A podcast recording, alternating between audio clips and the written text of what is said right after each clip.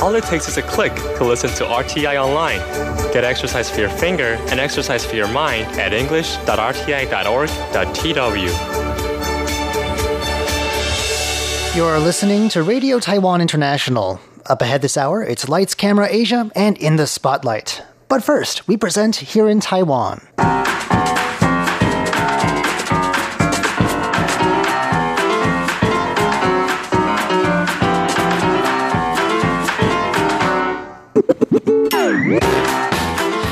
And welcome to Here in Taiwan. Today is Thursday, June 6th. I'm John Van Trieste, and joining me here in the studio today, we've got Shirley Lin and Jake Chen. Hello.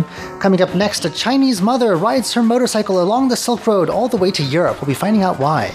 Then, university students spend two and a half long years reproducing a famous scroll, and they're finally done. And an Avengers themed question on a test. It's happened in China. We'll find out why in just a moment.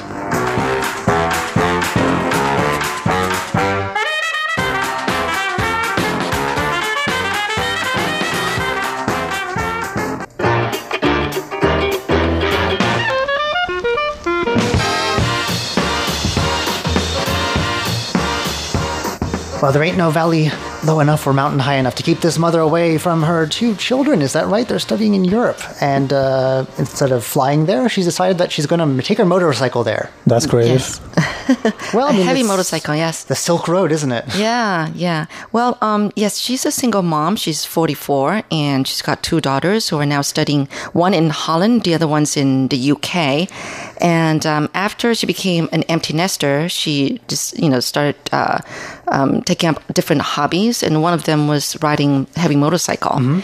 And um, actually, one time she uh, did an 18 hour ride from, uh, I think she's from Nanjing, but it was riding from Fujian province back to Nanjing. Okay, It took that's her like 18 hours, yeah. A That's long longest. stretch of the country. Yes, but uh, her ride uh, across uh, China and then Europe, Russia and then Europe and all that is going to take three months and it's going to be 40,000 kilometers and crossing 20 some countries. A lot of visas. Right. But um, this is really quite daring for her. She said that, well, you know, I took all the time to raise my two daughters.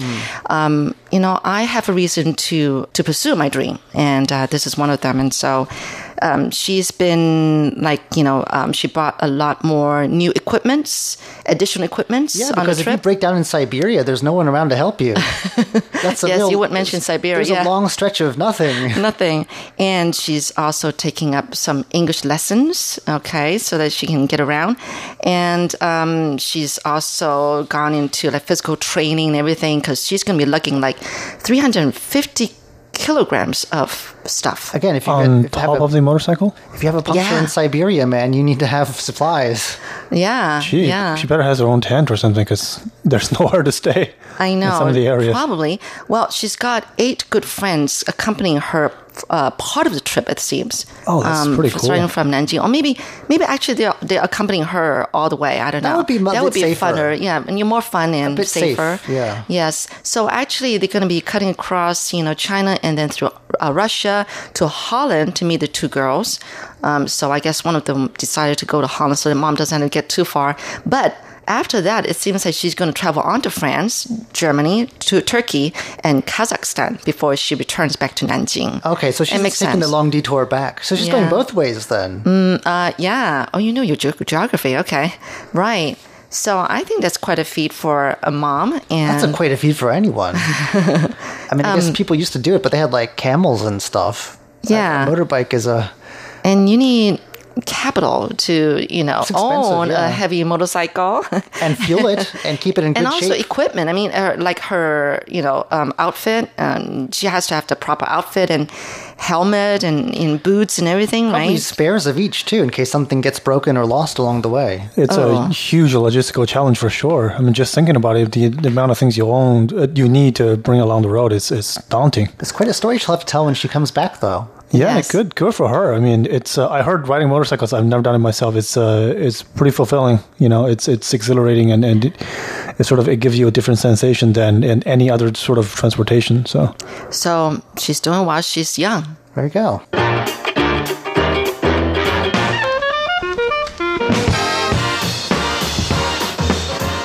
Two and a half years is a long time to labor over any work of art, but why spend that much time recreating a work of art that already exists?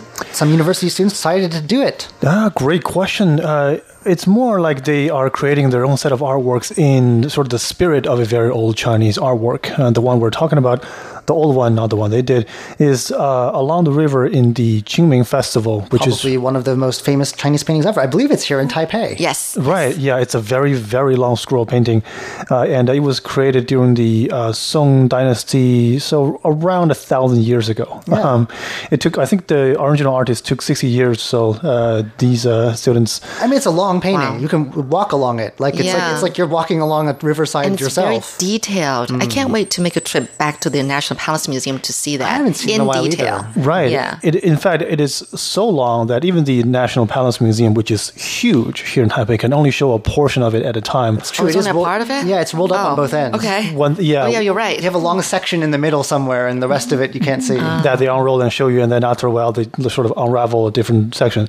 Um, so yeah, th- that painting was known for sort of showcasing the daily life of basically everybody along the river. All walks of life. Yeah.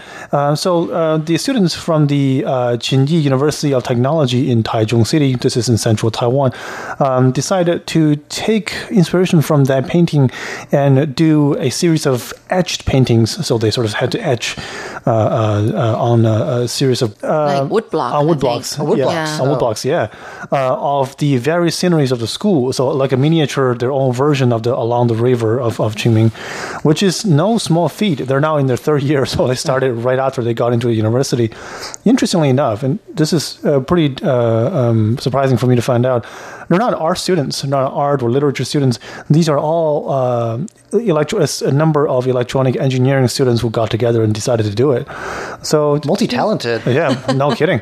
Um, so two and a half years ago, when they were freshmen, they started by taking over three thousand photographs, uh, a team of them, and then uh, they eventually decided to take close to a few hundred photographs of twenty of the most remarkable buildings and sceneries of the university, and then uh, they got to work. They literally began etching, and then uh, two and a half years later, this is a series of, of paintings that we have. Pretty Wow. pretty impressive stuff. Is it as long as the original? Uh, no, unfortunately not. This one is They seven. ran out of room. right, seven meters long, and uh, the students said uh, the principal take it pretty seriously, sort of allowing them to to display in, in one of the main galleries of the university. Well, that's a real. Uh, that should have pride of place. That's pretty cool. Yeah, yeah, definitely. and the student said, upon asking, that uh, it was uh, by no means easy for any of them to do. They had to etch for anywhere between uh, three to even several hours at a time uh, to to get it uh, completed. So uh, good for these engineering students to be so uh, gifted in art, I guess. I think those students can add art as a minor. I mean, they shouldn't have their thesis, their graduation project already done, don't they? Yeah, Right. no I kidding. remember reading about a, a student who like etched the, some of the most famous scenes from that painting on like their lecture desks in their hall. oh, I remember oh, that. I know, I know that. That's I think we talked years about ago. it on here. They did it in Taiwan, pencil, I think. Yeah. On the on this really long like lecture hall desk. yes. and and he or she did it on multiple rolls because it was so detailed and so long. The Right. paintings that he did. That's a, that's a lot- that's dedication to boredom. I I right. know, really. Like how bored At least these be. students are doing it on like not school property. Yeah.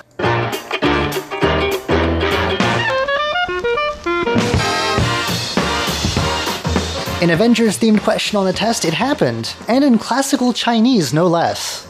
Yes, we're talking about this um, junior high school in China, and um, the teacher decided to give a test. And actually, it was a whole essay about the Avengers in classical Chinese.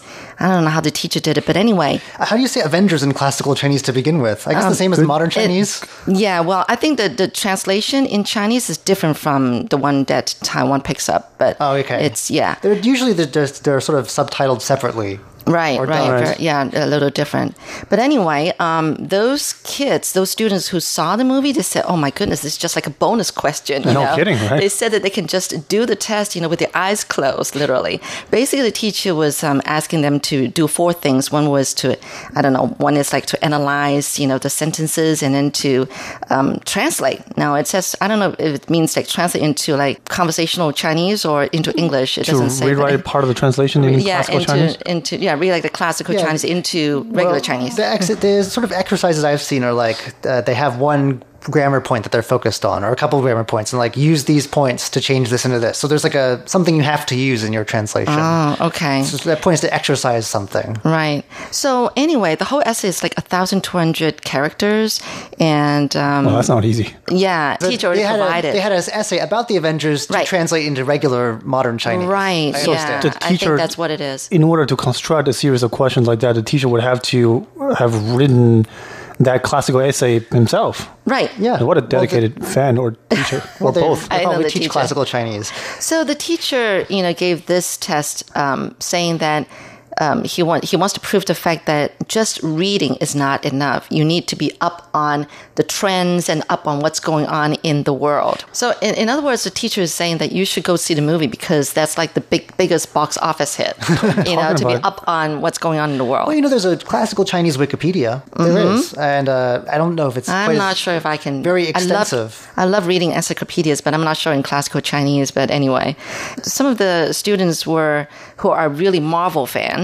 Um, you know, they especially teared at the very last sentence. Something that translates into like it's like sacrificing yourself to protect common people, to protect the children, to protect the alliance. That sounds something like very much like something that would be written in classical Chinese, though, doesn't it? Yeah. Yeah. A lot of the yeah. a lot of the classical writing is kind of sounds that way, doesn't it? right, mm. Right. Certainly a a very noble message, but I'm I didn't see the movie, so I probably don't know the connection. like, what's why are they? I'm seriously, why are they tearing up? Is that the end message of the one of the movies? Yes, you have to know that is the ultimate idea of I'm the out. movie. I'm- I'm- yes, I yeah. sacrificed myself I'm for not trendy enough, the world. right?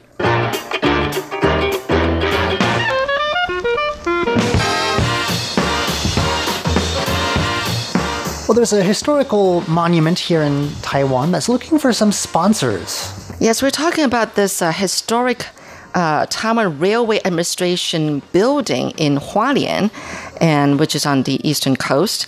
And it's it, it's it used to be the official residence of the regional office chief, and it's actually historically um, important, and it's a Japanese style building that has recently been refurbished. I've seen this this year when I traveled to Hualien this year. It's totally empty, Oh yeah. right? Okay. Yeah, it's it seems like it's totally Oh, empty. no, it's not. Yeah, it's not. Nobody's living in it right now. Well, they need a sponsor, they- right? and left vacant Right. for a while. Yeah, it's yeah, it needs renovation for sure. Oh, okay. So I guess they already renovated it and it's seeking private sector investment. So now, basically, the Eastern Railway Line, just to give a little history why this building's there, um, the Eastern Railway Line was being built around 1911 during the Japanese rule. And it's a regional complex built to include the railway control rooms, the administrative offices for the railways, and, and, and also administrative office for the nearby Hualien Harbor, as well as uh, railway employees' dormitories. So, but um, the residence, uh, this particular Japanese style residence of the regional office chief was built in 1936, and the materials used in architectural methods adopted were really top notch at the time. Basically, the Hualien County Cultural Affairs Bureau official Yang Su Mei um, said that uh, the well-known architect and preservation advocate had inspected the residence at the invitation of the bureau, and after the inspection, he realized that the architecture and value of the residence is really similar to the Jinguashi uh, Crown Prince Chalet Okay, I've at the there. Gold Museum. So yes, that one so I've it been looks like too. That? Okay, so that's sort of a residence built for a, I, as I understand it, a, a visit by the crown prince that never actually ended up happening. So they got right, all this right, ready and he never showed up. Yeah, yeah, yeah. That's. And uh, So- different building, but I can understand the style. So it's like a low sort of building, built of wood, mm-hmm. and Wooden some floor. sliding doors. Yes, sliding doors. Maybe Yes, some uh, tatami mat rooms, all the very exactly. traditional Japanese fixtures. That's right. Yeah, the the sliding doors with the paper windows and all that kind of stuff. Yes, they're all very well, well preserved. Um, it's a, a good five thousand square meters, the, the area, and uh, with the wooden building occupying um, part of it because it includes two western columns as well as a, a garden, a very very big garden in front of the house with a large air raid shelter. Well, uh, at the time they were moving towards Yes. war, and a lot of buildings still from that era have air raid shelters. Actually, Right. There's another. Uh, what is it? Actually, there's a bunch of buildings around Taiwan from that period that have air raid shelters. Mm, They're usually just like little tunnels, not really anything fancy. Underground? but Yeah. If, if if the worst comes to worst, that's a place you can go. Right, right. And it also has a landscaped pond, as well as on the rear of the house has this zigzagging corridor. You know, it's all preserved and everything. So, yeah, very nice. So what are anyway, they thinking of doing? Like private investment? What does that mean? Do they mean they want a company to move in and turn it into like a coffee shop or an art gallery? Because that's what's happened to a That lot of buildings from that era. That they've Yeah. got companies coming in and, and turning them into spaces for like you know poetry readings or that sort of thing. Yeah. Um, is that what they mean by private investment? probably, you know, it looks that way. Because a lot of these buildings, they don't really know what to. They're very. They fix them up and they look very nice, and they don't really know what to do with them. So the idea is uh, to bring them back to life in a new way. Give Yeah. them something else to do. How to let the public kind of get inside and look around while they're sipping coffee. and enjoy the space. Uh, I would certainly enjoy a nice garden and pond and zigzaggy corridor. That sounds, I like very the way you put it, zigzaggy corridor.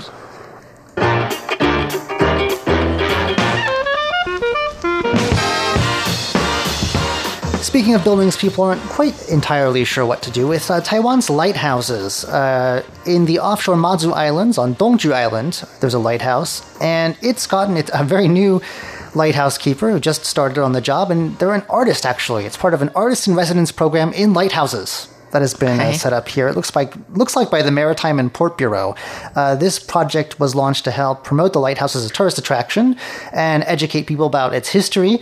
Um, and so what they've done is they've got uh, different groups of artists going on uh, sort of a short period of ten, you know tenancy as a lighthouse keeper and resident artist, I guess, very much a resident artist.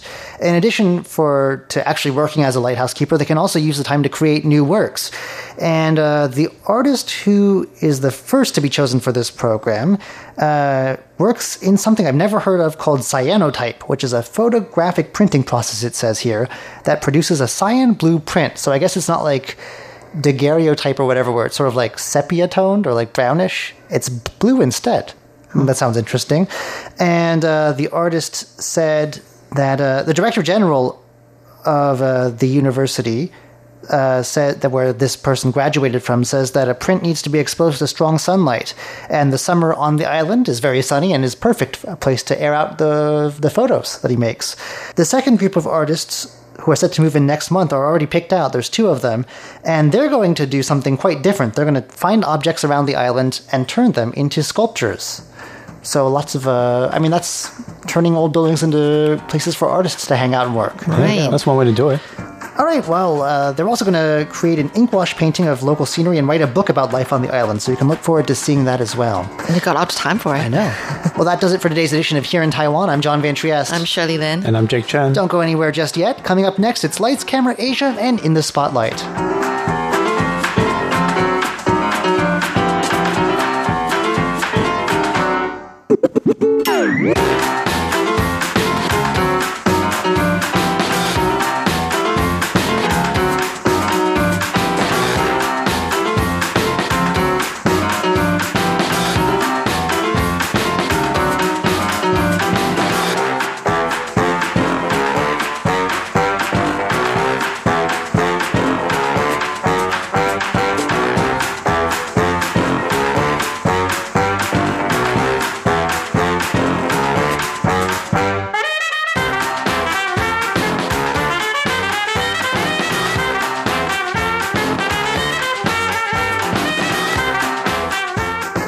Naroa,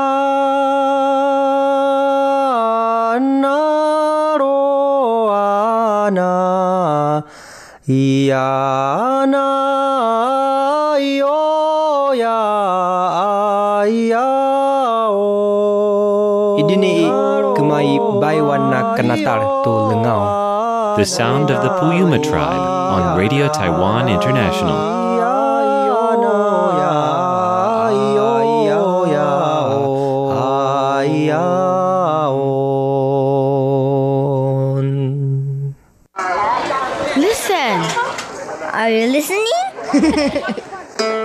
This is the sound of my country.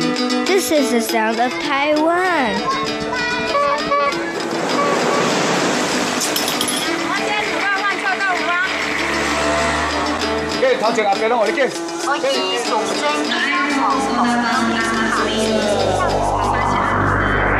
Taiwan, a small island with a whole world of sounds.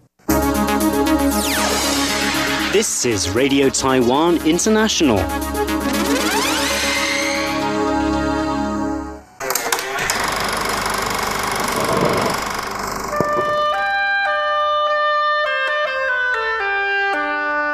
Lights, camera, Asia.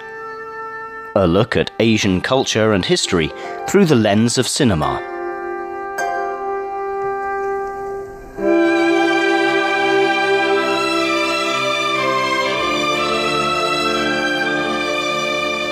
Hello and welcome to Lights Camera Asia. I'm Jake Chan.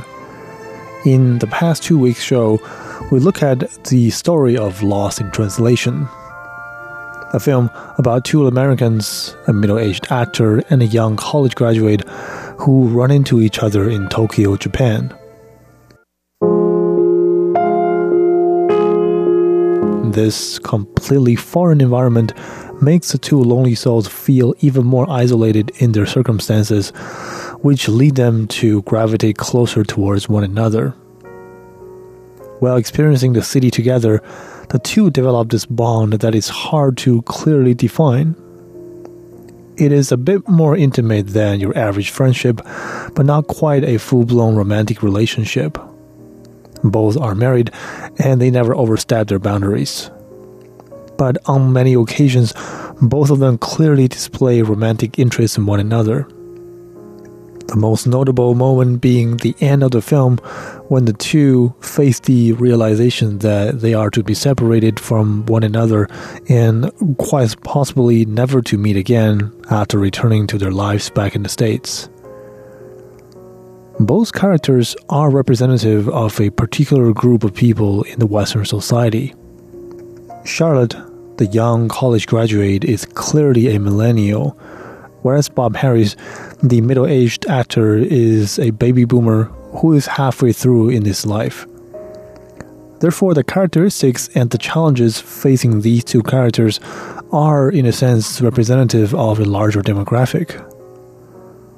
Lost in Translation is set in Tokyo, Japan, but I believe the movie essentially shines a light on many typical issues in America or in Western societies in general. I believe that by analyzing the challenges facing these two main characters, we will not only get a better understanding of them, we'll get a better understanding of the mindset of many living in the Western Hemisphere. So let us start with Charlotte, shall we?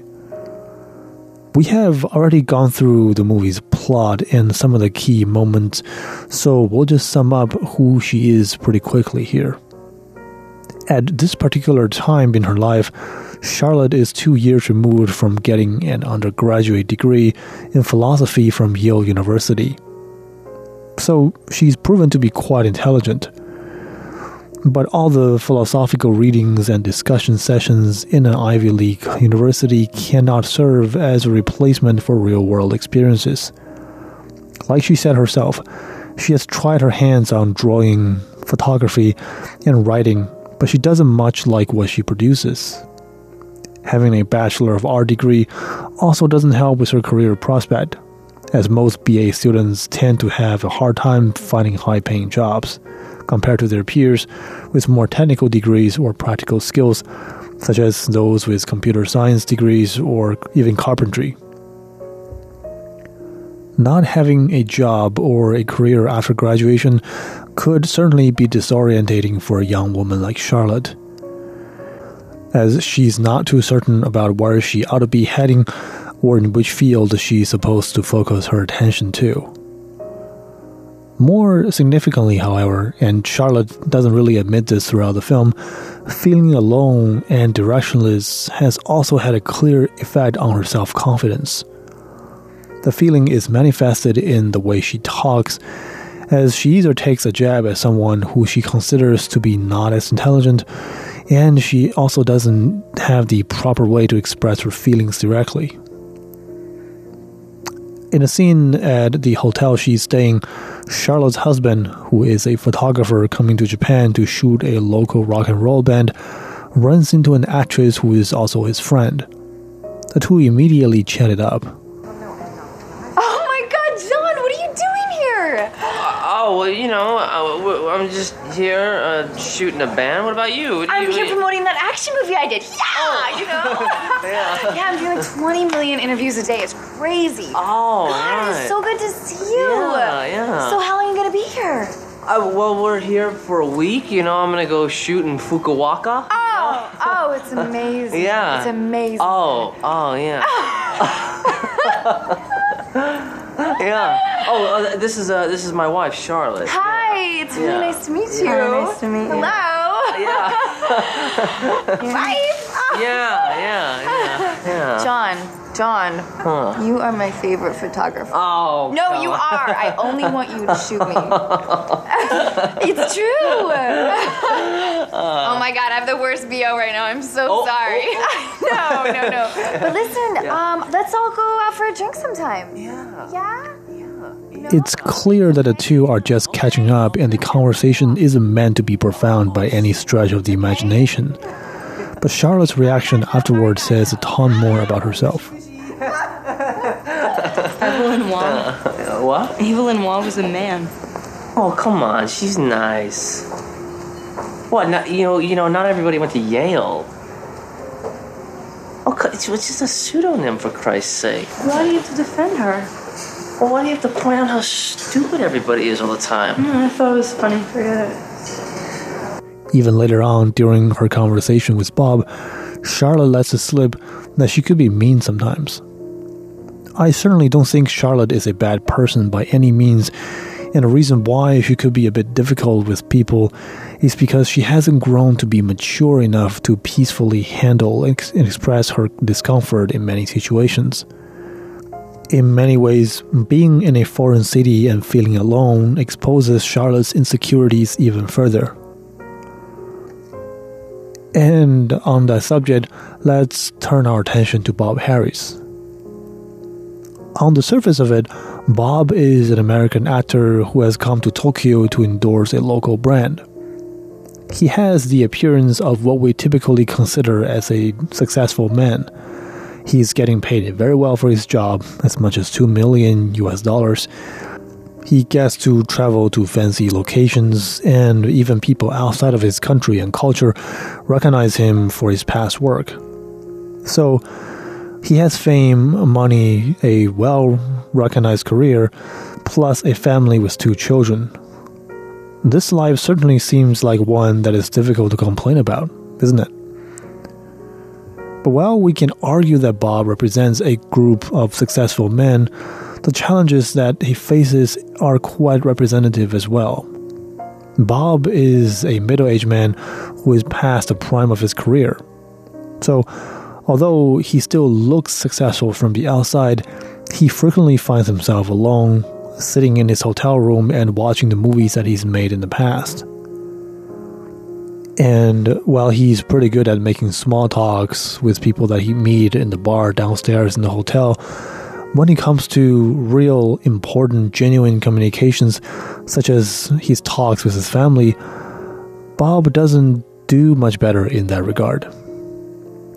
His wife contacts him a number of times throughout the film, but their conversations often carry very little meaning. Hey. Hey, you know those carpet samples? You're right about the burgundy. It wasn't even close. Blows the others away. I saw a great house tonight that you would have loved, and that burgundy would have been good in this house, really. And a guy designed his own house and built it. Oh, yeah? I wish I'd seen it. He's a fashion guy, all these fashion people were there. And uh, there were Japanese surfers there, and the guy was playing really, really, really great music. I should have found out what it was and brought some. I'll bring some back. I'll try to find out. Tell her I said she's got to eat something.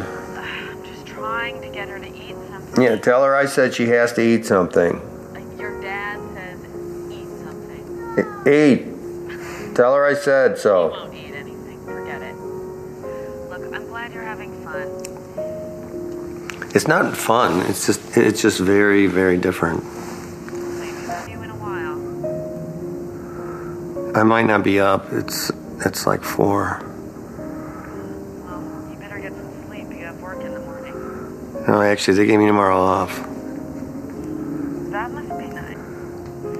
All right. Well, thanks for checking in. I gotta go. All right. Have a great great night. I mean, I guess have a great morning, huh?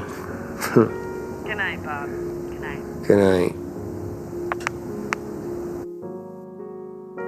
It's stock. It's gonna take 12 weeks. Did you like any of the other colors? Whatever you like. I- I'm I'm completely lost. It's just carpet. That's not what I'm talking about. What are you talking about? I don't know. I just want to get healthy. You know, I want to take better care of myself. I would like to start eating healthier. I don't want all that pasta. I would like to start eating like Japanese food. How are the kids doing? They're fine. They miss their father, but they're getting used to you not being here. Do I need to worry about you, Bob? Only if you want to.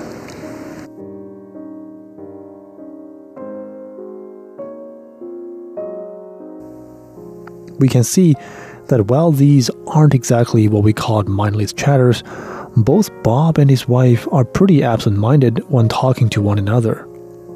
The subject matters aren't exactly important, and when they are, one of the two sides doesn't care to listen. The lack of attention to one another points to what I think is a deeper anxiety in Western society which is the lack of real attention to things that are valuable to each individual human being. To Bob, he has an appreciation for unique musicians, artistic buildings, and his own health. And these are the things that matter to him a lot. But his wife is caught up with her attention to the children and arguably a less important subject, which is choosing the right color for a piece of carpet. The same issue challenges Charlotte when her mother on the other end of the phone could barely hold her attention span long enough to hear her talk about her feelings and her frustrations in her life and marriage. This is a larger issue that faces modern society, and not just the one in America, but very much so in Japan and in the rest of Asia as well. In our next and final episode, we'll talk about the issue and see how director Sofia Coppola addresses the problem and use it as a backdrop for the movie to accentuate the many themes. For Lights Camera Asia, I'm Jake Chen. Talk to you next time. Ladies and gentlemen, here's Shirley Lin with In the Spotlight. Hello there. You've just tuned into In the Spotlight. I'm Shirley Lin, and my guest today is John Mern, who is the founder of All Hands Taiwan, and he's been here in town eight of the last 12 years. And he's from Wisconsin. Well, let's meet John. Hi, John. Hello, good morning. Good morning, and how are you doing? Uh, great. Aside from the battling the weather to get here today, I know. great. I was just talking to my um, colleague because we co-host a program together. We're saying that the way the weather here is just it would rain one week and then it'll be sunny in another, and then and then more uh, rain and then sunny. Uh, it's just really uh, very unstable and hard to adjust. And I think that the thing is the humidity here is unbearable at times. Yeah. And with the rain, obviously, it's going to get all you know, humid and musty. Got to turn on the um, the um, what is it, dehumidifier, Dehumidifier. twenty four seven. But anyway, well, I'm sure you're used to that now that you've been here quite a bit in Taiwan. yeah What do you mean by eight of the last twelve years? Uh, eight of the last 12 years. So I first came to Taiwan in 2007. I was traveling at the time. Um, before I went traveling, I looked for job prospects because I, I had never been abroad and I had a hunch that I might want to live abroad. I had previously moved to New York on a whim after university, and I realized that you know, living in a new place is exciting to me. So, um, before I went traveling, I kind of just inquired. Uh, I found that Europe was a bit of a tougher target, and so I started looking in Asia. And um, without I had only about one year of publishing experience at that point, so I thought, well, I guess I can teach and figure it out. So did what I could, like I said, beginning of 2007, to find out what opportunities there would be in Japan, Thailand, Korea, Taiwan, and um, in the process of evaluation, I just ended up finding that Taiwan was the most open and friendly. Uh, this is only you know via email, um, and having never been to any of those countries, I basically just kind of said, okay, well you know, they're all going to be new and interesting. So if someone's going to offer me a chance to interview for a job, I'll make a plan to get my travels to that place at that time. Oh, I see. Okay. So I spent two years teaching in Hsinchu. Uh, I didn't start right away in Taipei. Yeah, most people start from you know the capital city, but Yeah. Good, okay. Um, I ended up in Hsinchu and I taught at an international high school for a couple of years and it was great. And I- taught English. uh, no, I Oh. taught. It was an international high school, so I taught. I mean, I taught English, I taught literature, I taught the journalism club, I taught geography, I taught gym when I had to. so uh, a little bit of everything. That's such a fun variety.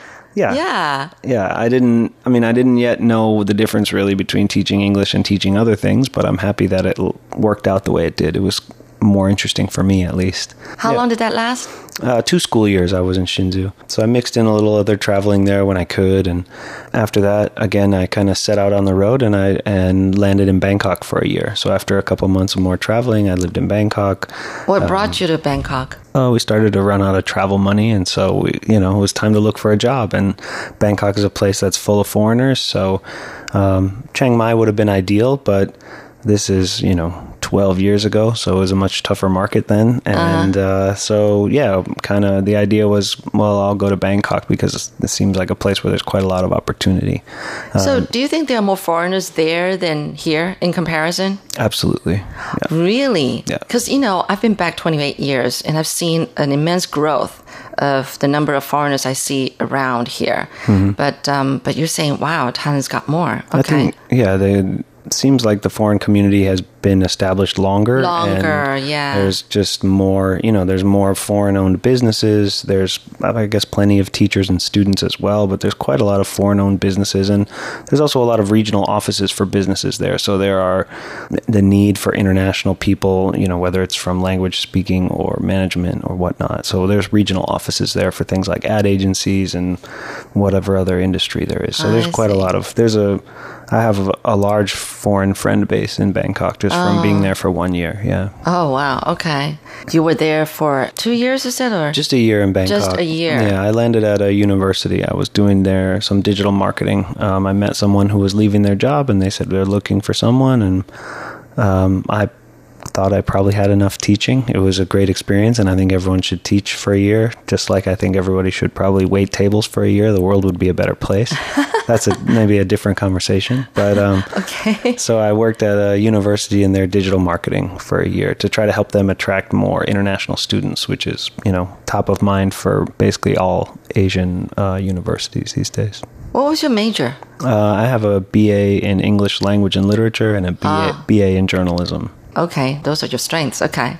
Mm. So then a year in Bangkok. Here in Bangkok, yeah. Then I started to get the itch to want to move back to Taiwan. Um, Taiwan is more my style. Uh, I love Thailand.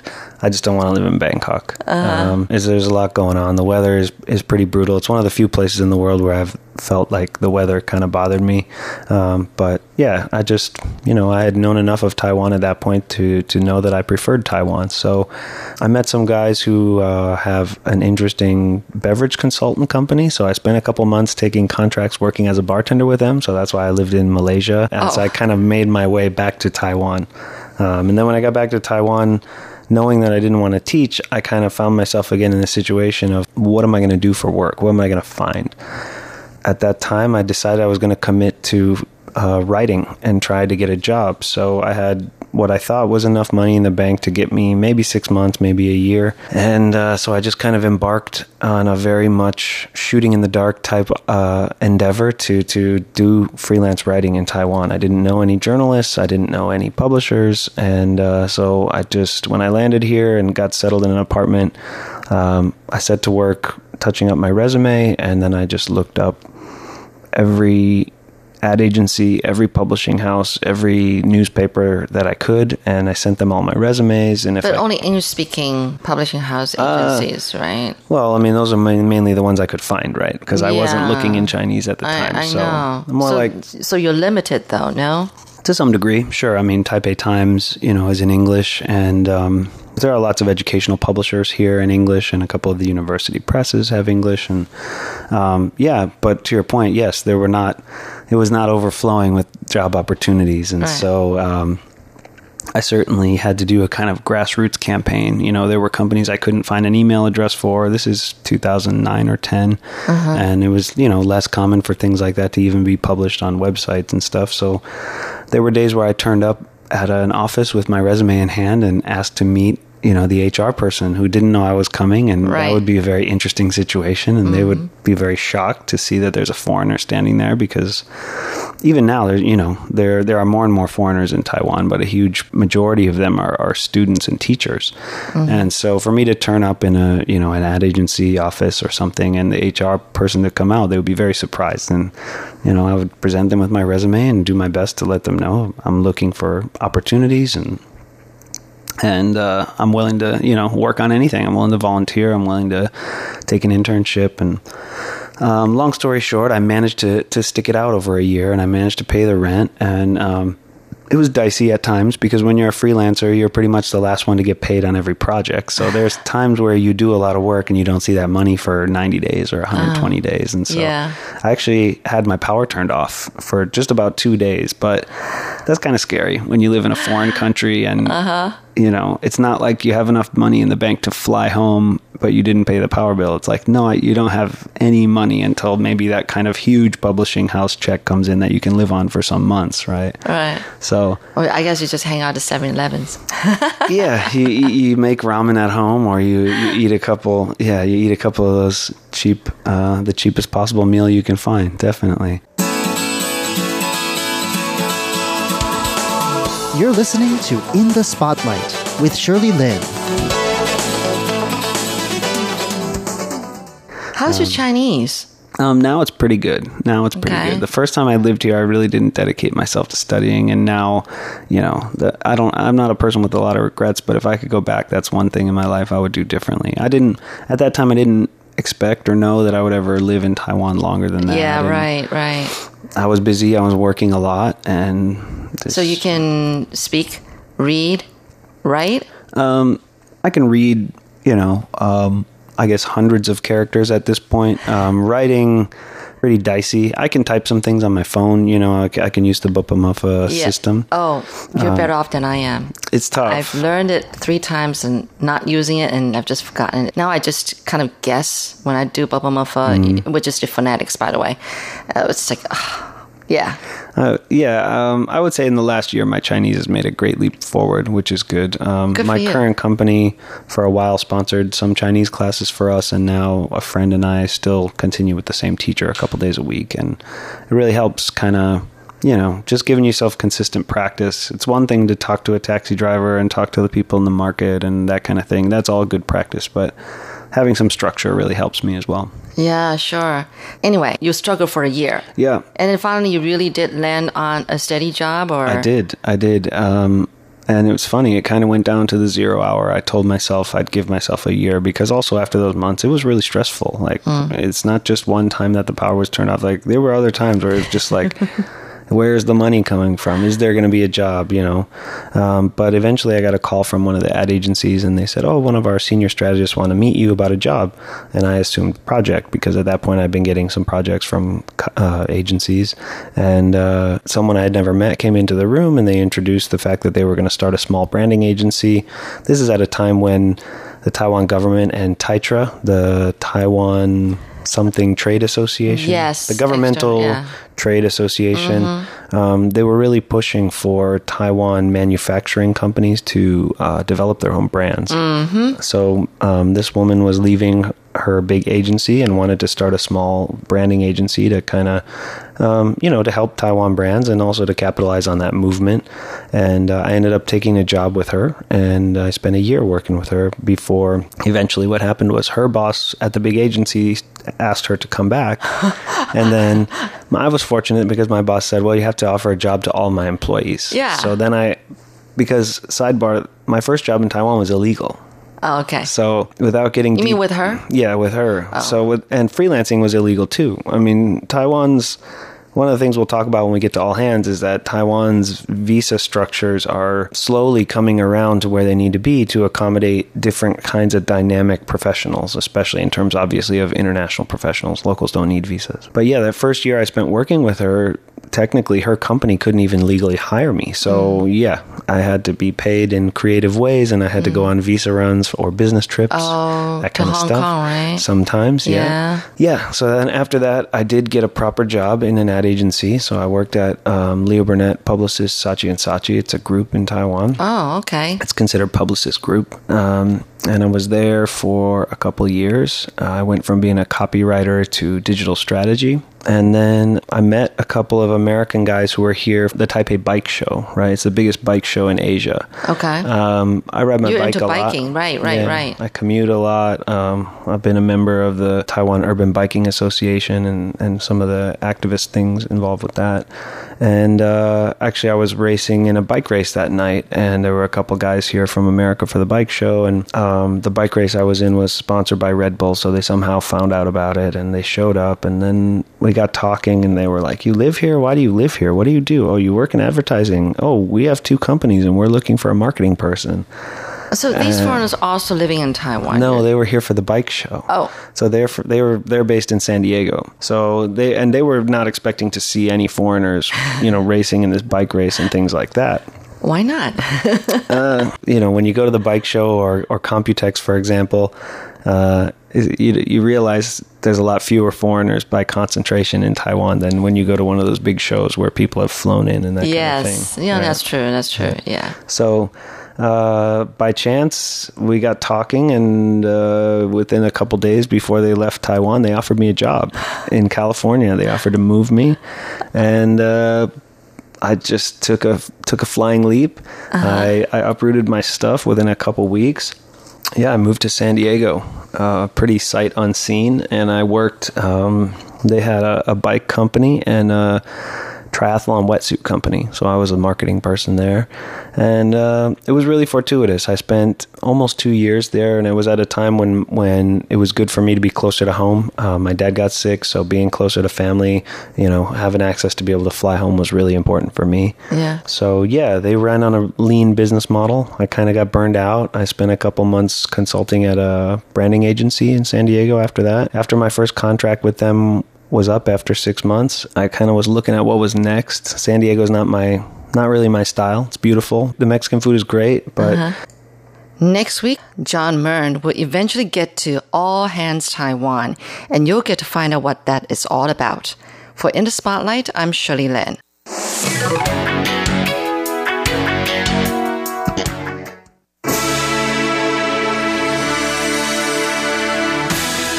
Thank you for listening to Radio Taiwan International, broadcasting from Taipei, Taiwan. Check out our website at english.rti.org.tw. Again, that's english.rti.org.tw for the latest news and features from Taiwan. You can also listen to our programs and watch videos as well. Our 60 minute English language program can also be heard every day at the following times and frequencies. In southern China and South Asia from 1600 to 1700 UTC on 6180 kilohertz. Again, that's in southern China and South Asia from 1600 to 1700 UTC on 6180 kilohertz. And in Southeast Asia from 0300 to 0400 UTC on 15320 kilohertz. Again, that's in Southeast Asia from 0300 to 0400 UTC on 15320 kilohertz. We'd love to hear from you. Please send your comments to PO Box 123 199, Taipei, Taiwan. Again, that's PO Box 123 199, Taipei, Taiwan. Or send an email to rti at rti.org.tw. Again, that's rti at rti.org.tw. Also, visit us on Facebook. The address is fb.me forward slash Radio Taiwan International. Once again, on Facebook, we're located at fb.me forward slash Radio Taiwan International for videos, photos, and news of interest from Taiwan. Thank you once again for listening to Radio Taiwan International.